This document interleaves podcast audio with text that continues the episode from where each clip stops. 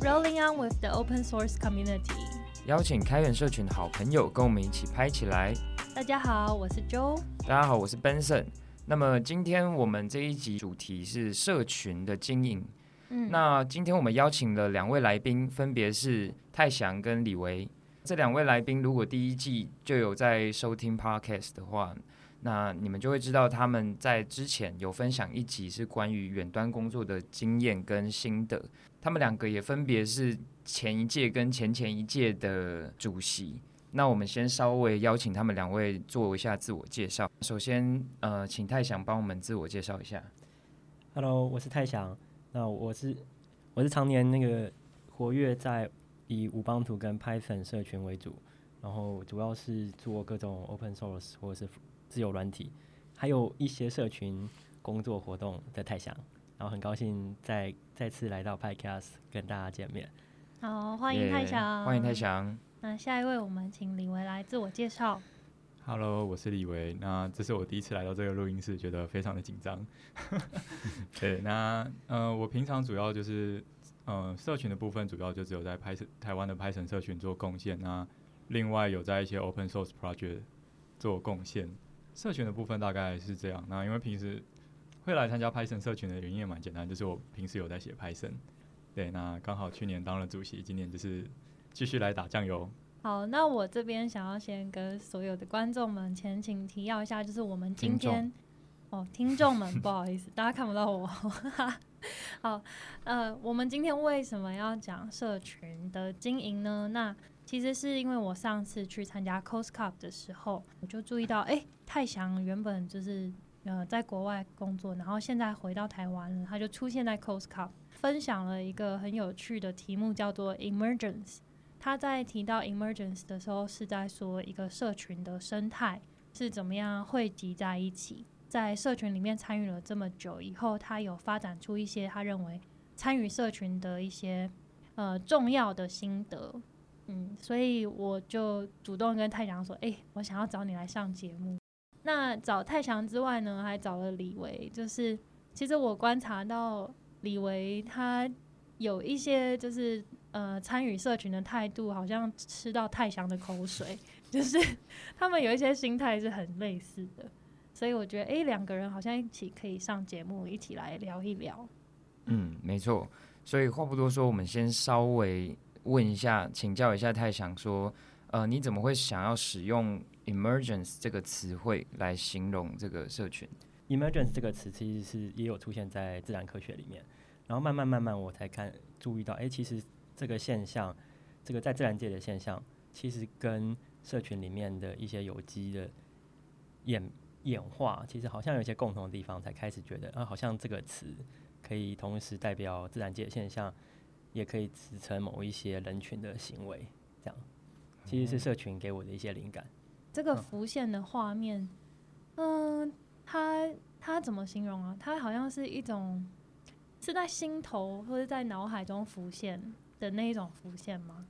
这个字其实原本它的是从动词来的，动词是 emerge，就是什么东西从无，然后慢慢的到有，就是例如说像刚刚就讲的，哎，我原本没有什么想法，但是跟别人讨论之后，哎，产生了一个想法，灵光，对这个我们可能就用 emerge 这个字，然后对，所以 emergence 就是例如说水底下。原本没有东西，然后慢慢浮出来，然后你就看到水底下的某个东西。尼斯湖水怪。对，类似类似像这样的。这节目怎么突然变掉？又是现在还在，现在还在农历哦，变成关键时刻了。对对对。好，OK。那我们马上就接着要问李维，就是因为太想他讲刚刚讲到，他认为可以用 “emergence” 这个字来形容社群。那李维会觉得，就是要形容社群的时候，你会怎么样说他呢？我可能没有像太想一样有一个这么震惊的答案。我觉得如果真的要用一个，我们也蛮想听不正经的答案。对，如果要用一个很不正经，然后我觉得也蛮贴切的答案的话，那应该会是用坑吧。这是一个很大的坑。那坑中还有无数坑。对，但这不见得代表是一个坏事。我觉得也许是个好事。那这当然就是见仁见智。我觉得这是一件蛮有趣的事，因为呃，其实社群就是人与人之间的交流嘛。那你就是。我们社群最喜欢说会把人推坑进某个地方，那我们就是把新的朋友一直拉进来。然后我觉得这对于社群来说也是很重要，因为呃没有人有办法在社群待一辈子，然后都用同样的力量来奉献社群，这是不太可能的。所以我们一直都会需要新的人能进来。对，所以推坑这件事虽然说起来蛮好笑，但它其实对社群来说是一件非常重要的事，也是让社群可以越来越好玩的最关键的一一环。嗯，那我要回应一下，就是。因为其实刚刚有讲到，就是比如说太祥用了 emergence 这个字来形容社群，然后李维用了推坑来形容这个社群，然后其实我发现，哎，有一点点互相关联。因为我自己的感受是，确实我们来到社群，就是会会被先推到一个坑里面，但是推到这个坑里面以后，我们在这个坑里要怎么样爬出来，或者是我们要怎么样填平这个坑，是一个 emergence 的过程。其实社群里面并不会有人是你的上司，不会有人跟你说一个工作一定要用什么样的方式去做才是正确的，才是呃比较好的。所以你你在这个坑里面，你可以再拉更多人下来这个坑，或者你可以用各种方式去填平这个坑，或者你也可以离开这个坑，你就是不做了。所以就是大家虽然被推到坑里，可是你还是拥有无限的选择。然后每个人在。这些坑里面创造的无限的选择，就会变成一个 emergence 的状态。那这边我要马上 cue 我们泰祥，因为他在讲 emergence 的时候，曾经有用到呃建筑师还有花园的园丁这一类的比喻来形容这些事情，所以我要请泰祥来分享一下。OK，嗯，emergence 它这个意思原本是浮现的意思嘛，但是它在嗯，在自然科学或是某一些特别领域，它有一个更延伸的含义，就是指说群体最后会呈现一个个体不会有的特质。例如说，嗯，我最常举的例子其实就是雪花。雪花的话，它每个水分子它的性质就只有水自己的性质，但是水花的那个图图案，每一个雪雪雪片其实都是不一样的。但是水分子跟水分子之间，他们其实不知道自己要拼出一个这么漂亮的图案。冥冥之中，好像就是有一个力量在引导着每一个水分子，说我们最后要一起来完成一个漂亮的雪花。但是没有人知道这个雪花，最一开始没有人知道这个雪花会长什么样子。那雪花的这个图案，就是大自然里面 emergence 的现象。然后刚才李维提到那个推坑这个事情，其实我脑袋中就一直浮现那个那个希腊神话里面。那个一直推石头的故事，推坑就是最一开始把石头推下去这个动作，但是这个石头从山顶一直滚到山脚下那个路径，没有人知道会长什么样子。这个路径，它可能多多少少是某一些社群里面的分子，他多少会去稍微安排一下，但是确切的路径是没有没有任何人真的会知道到底会长什么样。那这个路径其实也是一个一种 emergence 的现象，就是众人稍微安排一下，但最后。整个路径的行为却是一个没有人知道的事情。大家就是这个社群里面的一个水分子，嗯，然后大家我像我在跟九九啊，或者我在跟李维在跟泰祥互动的过程中，我们慢慢的凝结成一个独特的雪花。哎，对，比如说我们今天这一集，就是我们各自是四个小小的水分子，对，然后发挥发挥，我们今天就会凝结成一片。最后聊天会有什么结果？会凝结成一片非常好听的 podcast。对对 对对对。然后无论如何就是很好听。对。然后甚至这个结果会在某个地方发酵，然后用一个我们没有办法呈现，也许会用一个我们没有办法预想得到的形式，在另外一个地方发酵，有更好或是更出其不意的东西出来。嗯。而且我们刚刚好像前面没有提到，就是其实是因为泰祥正在写一本关于社群经营的书。那这本书的书名应该就是“ emergence” 这个词，是对。所以在这个书里面，嗯，你应该会，你其实有提到关于经营社群的三个法则。对。那你要不要先快速的跟大家分享这三个法则分别是什么？OK，呃，第一个法则就是不要让自己 burn out，就是每一个水分子，每一个个人，在因为毕竟社群是一个这种自发性的事情，那如果你 burn out 了，这个水分子就消失了，就到空中，就到空中了。对，你就没有办法参与这整个构构筑漂亮雪花的一个过程。所以不管做什么事情，就是不要让自己 burn out。突然好有意向哦，因为他又是用 burn 这个 词，对对对，所以这个水分蒸发了这样。对，然后第二个我自己觉得一个很重要的 p e b b l e 就是，嗯，我们在身为每个水分子，尽量的尽量跟旁边的人有一些连接，这样我们才有办法机会组成一个漂亮的雪花。那不管这个水分子是你已经认识，或是你拉从空气中拉一些你不认识新的水分子进来，这些工作都是必要的。对，然后那拉了够多水分子之后，那我们就是嗯，作作为凝结凝结的核心的角色，也许我们可以把众多的水分子依照大家的兴趣，有些人。嗯，比较适合去边边做一些很漂亮的的尖尖角角的图案。有些人适合在雪片中、雪花中间的一些复杂的图案。把每个人都分依照他们的兴趣，或是那个共共同的兴趣，或是共同的利益来分组，然后让他们自由的呃再组成小的雪花。雪花之所以很漂亮，是因为大的 pattern 里面还有小的 pattern，小的 pattern 又是自发性的在组成自己独有的 pattern，所以它才每一个雪花才会这么特别。我对这三个其实都蛮有感觉的，所以第三个部分应该就是说，每个人依据自己的兴趣跟自己的一些相关的能力去发展，他就会找到自己在雪花里面的位置。对对，自由的发展这样。然后跟他类似的，又可以再组成一个就是自己的图案。对，就慢慢的汇聚这样子。OK，那我们就是想要深度的讨论刚刚讲到三个法则，回到不要让自己 burn out 这件事情。嗯，先问一下好了，反正两位都做过总招，应该有很多 burn out 或是接近 burn out 的时刻吧？那李维先跟我们分享一下你当总招的时候的经验。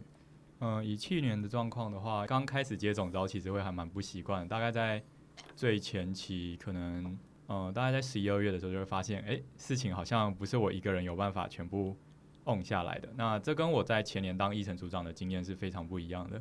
就议程组长虽然事情其实比我觉得其实比总招更多，但议程组长的事大部分都是简单到你要一个人把它扛下来，诶，其实也不见得扛不下来，就是你会非常的累。但当到总招的时候，你就会发现，呃，这些东西我就是不懂，所以我就必须要去嗯有更多人的帮忙。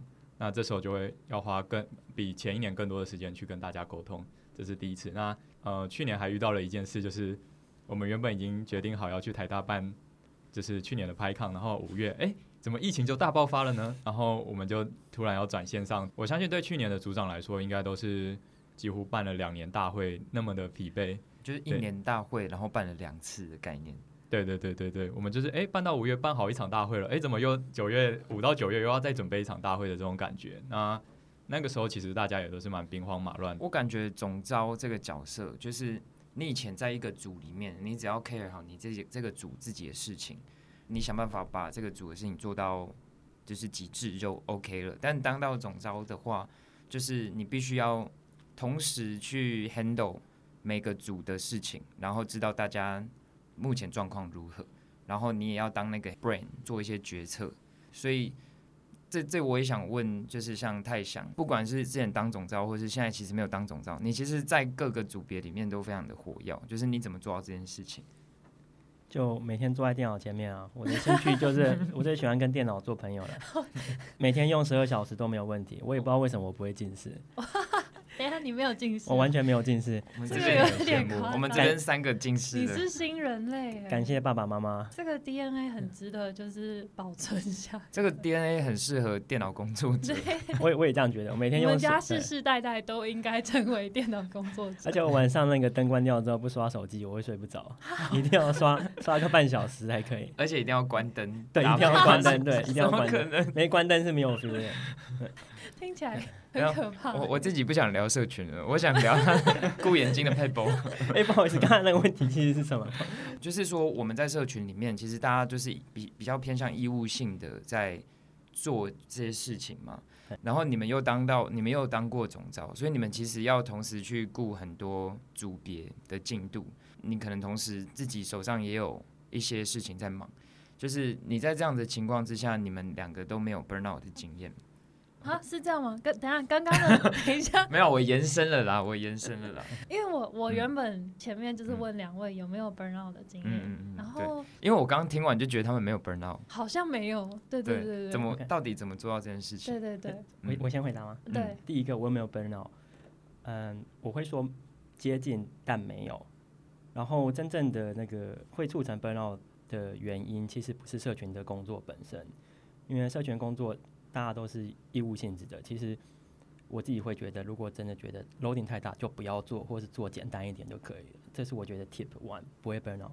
那真的压力来源，其实是因为我在，因为多人的一天二十四小时都是有限的嘛，所以你给了一部分的时间跟精神注意力给社群的话，那势必就会，呃，你例如说你的家人或朋友一定会少一些。那怎么样平衡这件事情，其实才是让我觉得最有压力的事情。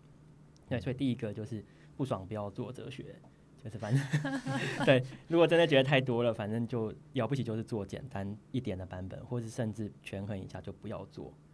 反正我没有奔啊，然后就是就是我觉得可以能不要做就不要做。嗯，好，我觉得我好像就是今年我也是成为一个组长的身份，然后也有很多觉得哇，好好多事要做，好像做不完的感觉。然后我就会去寻求就是泰祥啊，或是李维，或是我们另外就是我的那个前组长的一些建议。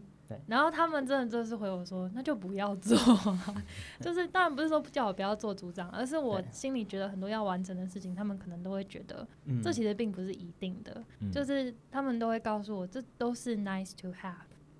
然后刚刚那个李维啊，或者蔡翔在讲总招的事情，我也是有想到说，其实做总招有蛮多的方式跟风格。对然后，因为我只接触过去年是李维，然后今年是大 David，然后这两位总招，我觉得我感受到他们的风格其实是有一种，他们不是要把事情推到极端一百分、一百万分那一种，他们是就是尽量的避免各种会被呃会会流血的状态，就是他们一直在减减损那个伤害的造成，他们比较像小护士的状态。有吗，李文？你觉得你有这样吗？呃，我觉得是啊。我觉得这件事对于社群来说是很重要的。那对于以总招的角度来说，应该特别的重要。因为呃，你因为像现在的自工组织，其实已经快到一百人，甚至超过。你不可能一个人去 coordinate 这么多的事情，那你就势必得请组长来协助。这让我想想想到刚刚那个问题，就是 Benson 说怎么样不让自己奔恼？我这为什么可以做？就是跨这么多组帮忙，就是其中一个理由，就是我当我记得啊，当时我当总招的时候，就是因为赞助组跟议程组长都非常的能干，所以我觉得适当的委任是让我可以做很很多事情的原因，就是找一个信任的人，而且有能力的人，然后他就可以帮你很多。像当年的 agent，他因为我知道他已经做过一层工作很很久很久，他非常非常的熟悉，所以我相信他可以做的非常的好。所以一层工作基本上我就是只基本上是完全委任委任给他，然后我只跟他商量说我们在价值观上面或是风格上面我们需要怎么样的 style。所以第一个是委任，然后第二个是因为我觉得我长就是我在这个社群待的算是够久，所以基本上几乎每一种组的工作我多少都曾经参与过，所以我对这些工作都很熟悉。所以在读那些讯息的时候，其实相对比较快，可以进入一些状况。你在分享里面有一个片段是有提到说，你要 getting more organizers，等于是说找到你信任的人，让然后把他们拉到 organizer 的这个呃这个层级，帮忙组织一些比较大方向的事情。对，OK。嗯，我觉得我觉得这点也是蛮重要，因为像。呃，有些组他们有了组长以后，其实后后来也会再分那个小队长之类的，就是他可以帮忙分担很多决策的压力啊，然后呃很多进度的掌控也都可以再再直接再切分出去。然后这让我想到，因为刚刚就是说水分子有可能会 burn out 嘛，它有点像是你。赋予一个水分子太多的热量的时候，它就会燃烧，对，它就它就消失了，它就燃烧自我到消失，这就这就真的是 burn out 的状态。那所以如果我们可以，就是让让就是让这么多的热量分散到很多个水分子身上的话，就比较不会发生这件事。嗯，然后这好像也让我想到，就是当你的阶层在越来越就是。高那个那个阶层，并不是说你是什么，就是很有 authority。但是如果你要掌控的事物很多的话，心态好像就要放的越来越宽松，不然你全部的热量加在一起，你就绝对会就是 burn out。嗯，那我想要回到刚刚上一个问题，在提到说，就是你有讲到很多东西是 nice to have 吗，然后你之前有跟我分享过你的一个心境，就是因为你今年担任赞助组组长，对，然后你有遇过一个事件是，呃，好像赞助商问你说，哎。我们今年大会的主题是什么？然后你就跟大家辩论了很久。哦，对对对，哎，我觉得这件事情很有趣。就是，呃，今年的 PyCon 做的是 APEC 层级的活动，那所以我们在今年一月、二月的时候就已经开始在讨论说，啊，我们今年就是从 PyCon 台湾做到 PyCon APEC，那我们今年是什么不一样啊？然后我们今年会不会有一个特殊的 slogan 啊？这样子的内容。那所有的这个组长级的人就聚在一起讨论，我们就一起聚在一起讨论将近两个小时，讨论不出结论，就是不是讨论，不是没有什么都没有讨论，而是我们讨论出所有所有所有绕来绕去的想了很多 slogan 以后，最后的结论是我们今年不需要 slogan，无招胜有招的概念。对，其实我们还是有一个 slogan，对。那 slogan 等一下，我们没套好，没有这个就是这个社群 emerge 出来的样子。对对对，你永远都不知道整个群体最后的走向。好，你说。当当初大家讨论出的是一个叫 Ocean Python Ocean Community，这就是 APEC，但这个东西其实没有很常被使用，所以它默默的就被忘记了。对，嗯，就是我记得你你有说你们最后两个小时过后得到的结论是，突然有人问说，哎，我们。所以我们为什么需要有主题？对对对，就是 大家忽然被点醒，就哎，我们刚刚都在做梦。我觉得，我觉得这个情况是大家可能一开始预设就是，哎，今年要开展了，那我们很需要一个明确的方向，去给每一组，不管是赞助组、议程组、常务组、设计组，都会觉得说，我们要有一个呃核心的主题作为今年大会的这个这个风格。然后我们各组可以就是这么有向心力，这么绑在一起，一起去推动这件事。所以大家就想了很多不一样的 slogan。然后，但是我们其实真的很扣合在社群上面，所以最后最后融融出了一个 slogan 叫做 Awesome Python Awesome Community。可是对于赞助组来说，这个我我很难拿去。跟厂商对跟赞助商行销说，哎，我们今年的这个 slogan 是这样哦，很厉害吧？赞助商赞助商表示关我什么事情？他就会给我很多问号。然后如果是常务组，也会觉得，嗯，他们好像有点难应用。对，这个要怎么应用在我们的场地风格上？嗯，也是问号。其实我会觉得说，常务组会需要这个主题，应应该也是因为这两年我们。办在 Gather 上面，嗯，它比较能够在这种虚拟的场地上面发挥出一些创意，对对的时候，他们才会需要这个东西，对对对，所以他们今年，可是其实我这个问题从常务组长那边得到的是，他说是台湾，哦，对对对，没有，他们就就是因为我们在一月、二月的时候就讨论出了我们的 slogan，其实就是就是这样，很很单纯、直觉、暴力，但是它也就是充满了可能性，等于是。我不知道是无限还是零，这这要怎么讲呢？所以就变成大家都可以自由发挥。所以常务组后来就是发展出的这个主题是台湾的时候，是他们自主发展的，也并不是说我们因为叫做 Awesome Python Awesome Community 而成为是这样子。我觉得这也是一个蛮典型，就是社群里面的 emergence 或是有机的一个现象，就是当初想的跟最后执行出来的有差距，但是不一定比较差，有可有可能更好。或是另外一种风格，嗯，我觉得这是社群里面最好玩的事情之一，就是对，我觉得他们后来想的这个主题蛮好的，而且他们应用在 Get 的场地上面就多了很多奇特的小动物出来，对对对，没错。然后又变成我们今年的那个 package 里面的一些小很多亮点，对对对对对，这些很好看，但其实就是。行销组，你看行销组的一个算是前辈或者我们咨询的对象都有讲到有个 slogan 比较好行销，所以我当时就也是抱持这样的心态，就一直很纠结。我们赞助组一定要跟着这个 slogan 去包装我们今年可以拿来跟赞助商讲的一些就是推广跟邀请他们赞助的一个说辞。但就是没有这个东西。嗯，然后我就纠结了很久。但是其实后来你发现你没有这个东西，你也是可以做的很好。，对，因为其实后来我有发现，因为那个 slogan 也许可以代表今年的某一种特色，可是就算没有好了，我们的社群就是这样一路走来累积的的能量，其实是还蛮呃实力坚强的。所以这个东西我不需要今年的 slogan，我一样可以就是对外就是讲很多，哎、我们做过什么样的的成果，然后我们的战绩如何，这些都还是存在的。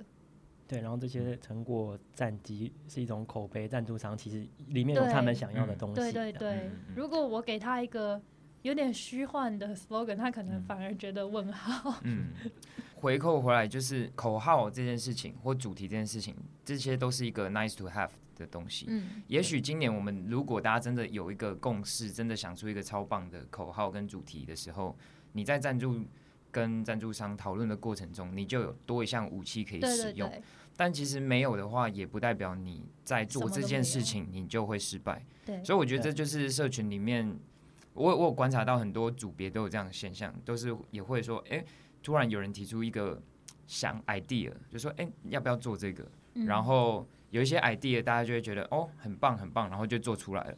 然后有些 idea，大家一开始呼声很高，后来默默的就消失了，这样。对，就是就是说，我觉得大家在这里面都可以，就是利用自己过去的一些经验，或者是突然冒出来的一些想法，然后嗯去做出不同的事情。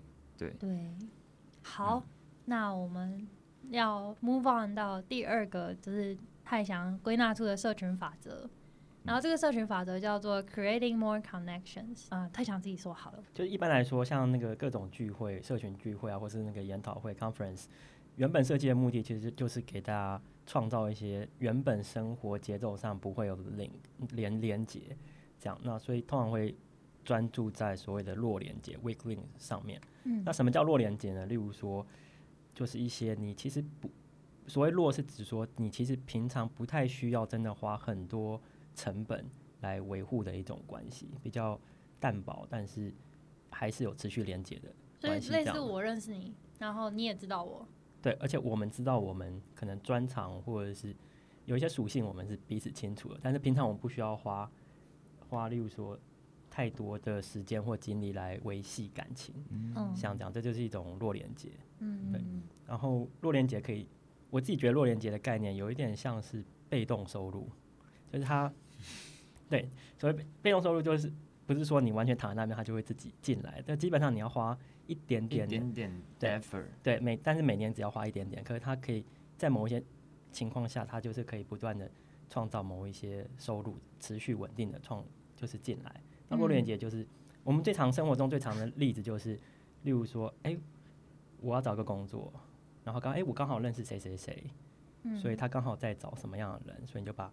这但是 A 跟 B 都是你的弱连接，你只是知道有个人在找工作，然后你知道另外一个人正在找人，所以你就可以把两个人连接在一起，那中间创造一些价值。所以社群里面的所有人现在都是，就是最最基础最基础都是有一个弱连接的状态吗？应该说最一开始一大概都是从弱连接开始长起来的，嗯那最后每个人有每个人的缘分或者是计划嘛。那有一些弱连接就是一直持续常年的十年、二十年变成一个都一直维持弱连接的状态。那有一些很快他们就发现他们可以合作，很快就会从弱连接变成强的比较强的连接。那有些人是二十年之后，也许有一些契机，他们发现诶，对，当初我好像认识谁谁谁，所以我可以找他帮忙什么事情，然后对方也很乐意帮忙。那也许这个弱连接要二十年后才会变成一个强连接，这都有可能。嗯嗯，我觉得社群的这个连接状态是比较特殊一点的，因为我有想到，就是这样的弱连接，我们平常在日常生活中也可能会创造。嗯可是，呃，在日常生活中遇到的这些人，你知道，我知道你，也许我知道你专长，你知道我专长，可是我可能比较没有没有那个没有那个动机，或者比较没有那个呃，就是心心里会有点障碍，会觉得哦，如果我真的需要什么，我要我可以跟他说吗？但是在社群里面，就是大家都已经有一个志工的身份了，对，所以当我知道某个人拥有什么技能，的时候，我想要请他帮忙，好像是一个非常自然而然的事情。对，社社，我觉得社群里面这个弱连接的，就是它能够像滚雪球一样越滚越大，或者是越滚越多，还把其他人都粘在一起，就是因为大家都会有一个自宫的属性存在。嗯，我我觉得这个自宫属性其实很多时候是它是看起来好像是一个吃亏的事情，但是它其实因为我们。不领钱嘛，都花自己的时间和 effort，但是其实它默默的，其实某个面向来说，其实自工的身份是一种保护伞、保护机制，就我们可以省掉很多很多麻烦，因为我们没有拿钱。嗯，就是在谈很多事情的时候是比较。你是说就是又回到刚刚那个不爽不要做的？对对对对对对，因为我不爽你，我也可以不要帮你。对对对对，所以其实可以回到呃 humanity 里面比较更更聚焦在人性里面其他的面向。嗯我是觉得这个这个算是保护机制或是乐趣的部分。我这边其实想到那个我跟李维还有在嗯我们一个朋友叫 Sandy 之间从弱连接变成强连接的故事，我还蛮想请李维分享这个故事。就先稍微介绍一下第三位来宾是谁。好，嗯，他其实不会在现场。那他是一位 Open Source 的 Contributor。那在二零一九年末吗？还是二零二零？我就突然发现了一个专案，它叫做 Commitson。对，那其实这个专案在 JavaScript 社群是非常活跃的一个专案。呃，我记得那时候就已经有八九千个 star 了。对，然后我就看到，我就觉得我在一个 Python 的 project 要放 JS 的东西，就觉得 有点不舒服，有点被羞辱了。对，我就是想找一个 Python 的东西，要是有的话我就用，没有的话，不然我自己来写一个也可以。然后我就发现，哎，好像真的有一个这样的东西。对，那但那时候其实还没有很稳定，star 大概不到一百个吧。我刚加入的时候，然后我就发现哦，这里有一些 bug，然后我就疯狂的提 issue。那因为他那时候其实也很忙，所以没有时间修，所以我就是成为去修这个专案的人。对，那我就是这样一直修了半年，他就觉得怎么会有一个奇怪的人一直在送，而且是一直送，一直送，一直送啊。对，然后后来他就邀请我成为这个专案的共同维护者。对，去年我当总招的时候，因为刚好办成线上的嘛，那我们会送一些纪念品到国外，像我们的 keynote speakers。那因为太强刚好那时候人也在国外，所以呃，他有多帮几个社群的朋友带了这个纪念品，我就问他，哎，那你可不可以帮我带一份纪念品给 Santi？他们好像刚好也没有住得很远，我就哦，对我们后来发现其实住的蛮近，这个连接非常的 蛮蛮近的，是在同一个国家吗？还是都在欧洲？叫做蛮近的。嗯，车程大概一个小时左右。哦，那真的很近，真的很近，这比我想象的近多了，要近很多。对对，那 Santi 本身应该也算社群还蛮活跃的，就他好像在 local 的 Python community 也是一直都有在帮忙。然后。因为有这样子一个送纪念品的一个小小社交活动，所以我间接不是我后来也我因为从间接变成直接认识这个认识身体这样，然后有一天我就发现，哎，我刚好想要做某个东西，然后应该说我我想把他的专案包包成一个 Debian package，但是我发现，哎，其实还没有人包，所以我开始也就跳坑这个专案开始。哦，你现在也在 Committee 里面？对，想要弄就有。不是用没有没有像他这么这么积极啦，但是有持续的一直在弄，就我们有一些共识，就想要是做接下来的方向。哦，然后慢慢慢，我觉得这是很典型的，从最一开始非常弱的连接，慢慢慢慢，我们有一些实质的合作，慢慢。变成强的连接。嗯，哦，我也想要举一个例子，其实就是 Podcast 这个节目。OK，去年就是因为 Podcast 很多人开始慢慢在做，对。然后去年就是也不知道是谁，就是说，哎，我们来做个 Podcast。然后我就是那个谁之一。哦，就是你，原来就是你。对对。然后就造成了这个后果。然后当时，嗯，可能是那个时候就请议程组的人来负责筹划这件事情嘛。嗯。然后他们就找了很多。就是新的志工来做这件事情，当然某些志工后来就不知道，对。不过后来就是我觉得慢慢的发展，我觉得我们就是真的有开始建立一些比较 strong 的连接，包含像是我们第二季，我就觉得我应该还是要再找一个志工来跟我一起做主持。当时就有一点像是哦，我知道九九这个人，他在社群里面很活跃，然后有做 podcast，然后。但是我们没有什么往来，完全没有，完全没有。但是就是因为借着在社群里面的这样子机会，我就有一天就鼓起勇气，就是密九九，就说呃九九，我想问你一件事情。然后他以为我要跟他告白，然后结果我就说，我可以邀请你当那个 podcast 主持的伙伴吗？对，然后他就很爽快的就答应了。反正就是慢慢的在这个过程中越来越成熟的感觉。其实 podcast 是刚好是我在社群分享 emergence 这个概念的时候，我最常举的例子之一。嗯，因为对于一个呃 PyCon organizing community 而言，有一个 Py 有一个 podcast 是。蛮少见的事情，因为通常大家来在筹备一个 conference 就已经用光了所有，几乎用光了所有筹备的能量了。然后我觉得台湾这边团队，自贡团队一个很特别，就是除了筹备以外，哎，居然还长出一个，就是一个对对对，还长出一些内容是 podcast 节目，而且还持续，像 run 到现在已经也快两年了吧？对，快快两年。对，我觉得这个这就，我觉得这件事情其实蛮神奇的。然后我回头去观察。当初 Podcast 怎么诞生？其实蛮像我前面归纳出的一些，呃，前面归纳出一些经验，例如说，大家一最一开始都是些没有什么，好像没有什么关系的弱连接，全部聚在一起。但慢慢慢，我们去给这些嗯弱连接一些分类，有人做赞助，有人做内容生产，像是议程组。然后有一天发现，哎，再让这个分类之后，大家各长各的。可是有一天发现，哎，我们好像有一些东西是可以再交换，重新变出一些新的东西来。嗯嗯，哎，我要补充刚才那个小故事，因为就是我不会在查那个，对我在查，因为 我有把它记下来，太好笑了。但我其实有点忘记，他刚刚讲了以后，我又立刻想起来，因为他找我聊的那一天呢，对，我们之前见过一次面，然后他后来找我聊的那天是线上。然后那一天是二月十四号，哇，是情人节，好像。然后 怎么那么好笑？而且我们我根本没有注意到，对我们都没注意到，因为不止我们两个，然后还有其他就是大 David 啊，其他人我们都在线上开会。我我后来想想，我们这些人真是太没有生活了，怎么在这时候？二月十四的晚上我们还在线上开会？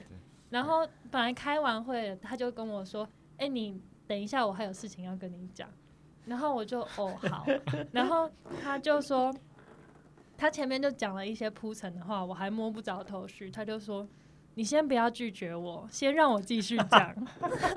想说啊，到底我怎么会有这么偶像剧的台词？不知道。对，就就是这样。对，然后那天我就答应他。小故事。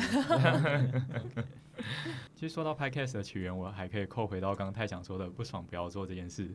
那这件事其实是我跟科尔最一开始在讨论。那讨论完我们就就不干了，我们就把它丢给当年的议程 组长。对，所以就是你们两个，原来就是你们两个。我我们没有不爽不要做，但是我们有跟当年的议程组长说：“哦，我们有这个 idea，但你不爽可以不要做，没有关系。我们也不觉得这个东西可以那么容易的生成。”对，那我在当主席的那一年。最常跟组长们，哦，如果有跟我聊到这些事的人，我最常说的话就是，呃，我会给你一个六十分的解法，就是只要做到这里，我就觉得非常的满意了。那也许我我有一些想法，我可以给你八十分的方向，但如果你还可以做到更多的话，那那就更好，那你就自由发展。但就算你完全没有做也没有关系，就是六十分的会议，我觉得对我们来说就非常足够了。那。呃，就像八十二十法则一样，我认为如果要办出一个八十分的大会，可能我们只要花二十分的力就可以办到八十分的东西，那剩下八十趴就是要做到一百分。但我们真的需要一个一百分的大会吗？还是，其实我们让它可以更多年都是一个八十几分的大会，那让更多的人一直留在社群。嗯，因为如果某一年有某个总招非常的有抱负，然后把这个活动推到两百分，也许明年就不会有 这个活动，明年就消失了，所有人都蒸发，所有的水分子都蒸发。所以作为可怕，作为顾问的角色，其实我有，嗯，我其实会默默的提醒这样的事情，就是因为通常来说，在一年刚开始的时候，大家都是非常非常有抱负的，然后。我觉得顾问的角色就是要适当的去适适当的劝退大家，帮大家降温一下。对，稍微降温一下。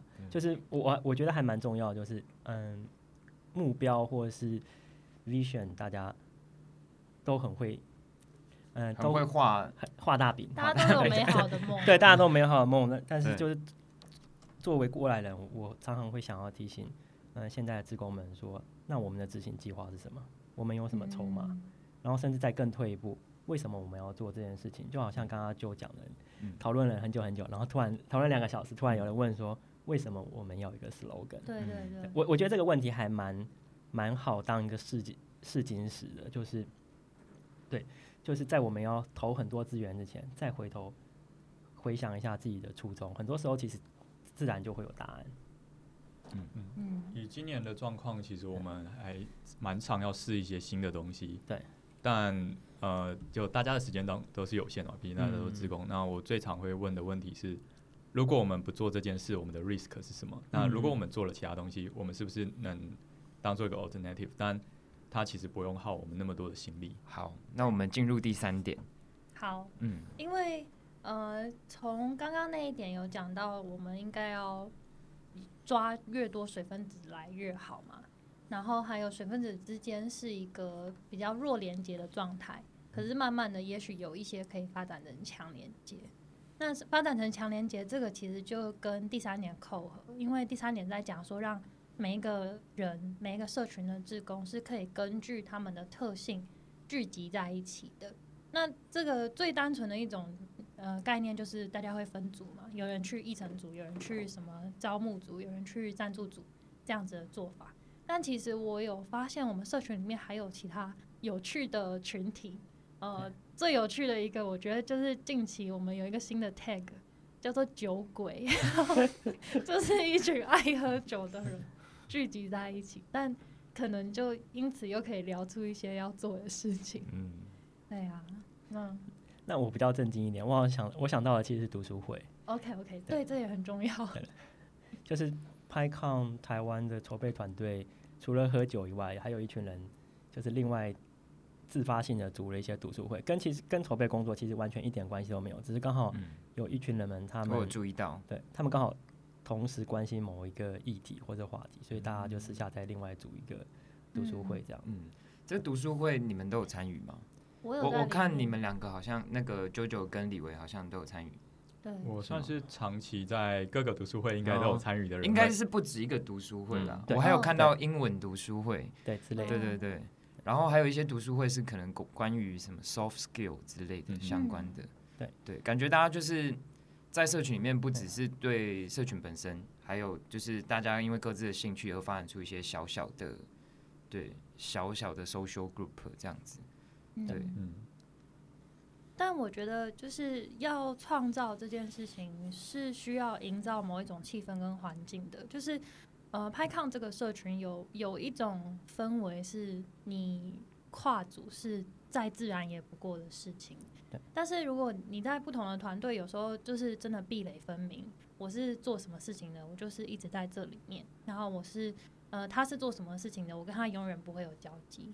但是在拍抗的这个社群里面，就还蛮自然而然的，我们都会尽量的，就是各种挖坑，然后你的坑还可以通到另外一个坑这样子，对啊。所以我觉得，嗯，这样子的做法才会让我们的水分子是有越来越强的连接性。这样好，我还有一个问题是想要问两位的，就是支持两两位在社群贡献的一个一个动力，然后持续一直有在支持这么多年。对啊，对对对，包含已经担任过总召。的东西。嗯，我我这边有两个点，第一个就是刚太想有提到社交需求嘛，那以我自己的状况，我是一个远端工作者，而且我跟同事真的是超级没有接触，超级疏离啊！就是我一年最多会见到主管一次，嗯，然后其他人是都不会见到，对，所以我总就是有基本的社交需求要维护，那就是在这里可以交到朋友。那第二点的话，嗯，我觉得这是这也跟刚刚提到的多中心化有稍微有一点点关系，就是我今年继续比较 active 的参与的其中原因就是。我答应了今年的总招，我会好好的帮忙。那这件事其实我是呃，我今年虽然挂了，我之所以挂副总招，其实是我给他的一个 promise，而不是哦，我就是需要这个 title。没有，我就说我不需要这个 title，那我今年会继续帮你。那如果你觉得呃，你需要我有这个 title 让你比较好使唤我，那你可以给我这个 title。对，那这其实也是我觉得，呃，我我稍微希望以往以后的总招可以慢慢的做这件事，因为呃，你当了一年总招，你有了一些经验，那新的那个总招如果有你的帮忙，其实可以让一切顺利很多。那这个社群就会比较就比较不会遇到那么多的 burn out，因为。就是一开始当总招的时候，可能就会觉得哦，我要把什么事、什么事、什么事做完，什么都要在我的 control 中，但就是这件事不会 work。嗯，对，所以我希望可以让呃社群已经有经验的这些人，可以一直帮新加入的这些人，可以让他们更轻松的把这一整件事情完成，那这个社群才有办法越来越茁壮。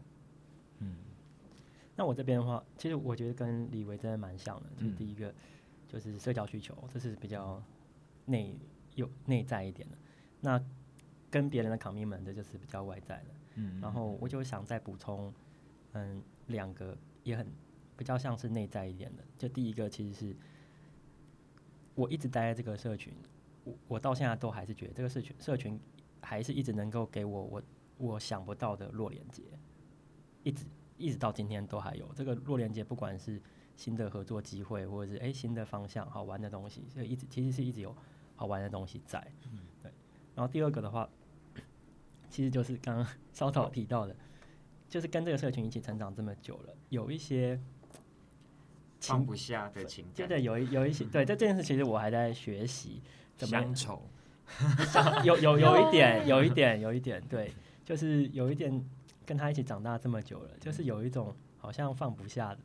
我觉得这件事情蛮奇妙的，因为我跟 Benson 都不是参与那么长久的志工，但是以太祥的状况来说，他真的是对社群本身，就是他是对。整片雪花有个情感，因为我们可能是对某一些水分子很有情感，嗯，对。但是对太阳来说，水分子其实说不定已经太换了两三，这个雪花已经不是原本那片雪花，可是它就是特修斯之船。哦，没错，还是原本那一艘船吗？对我，我其实常常在问自己这个问题，对。但是我，但是这个问题就是，我我也觉得新的船也不错啊，它也是蛮好搭的，蛮舒适的，对吧？对，没错，就是这样。所以就是有一种。反正这个社群只要不断的有新陈代谢，嗯，好像新的团也这才是一个健康的社群的样貌，我觉得，嗯，对对对，好，好，那我们今天的这个访谈落在这边，那有没有什么最后想要跟我们听众讲的话呢？现在就可以报名明年的自工了，大家一起来玩吧。对，今天听完以后，应该会觉得想要成为我们雪花的一一份子吧，成为我们的水分子吧。好，谢谢大家。好，谢谢两位。谢谢 Jo，谢谢 Benson，谢谢主持人们。